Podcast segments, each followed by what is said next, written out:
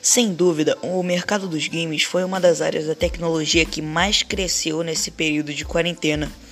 Hoje eu vou analisar alguns, alguns dados sobre, sobre essa área da tecnologia, os games em geral.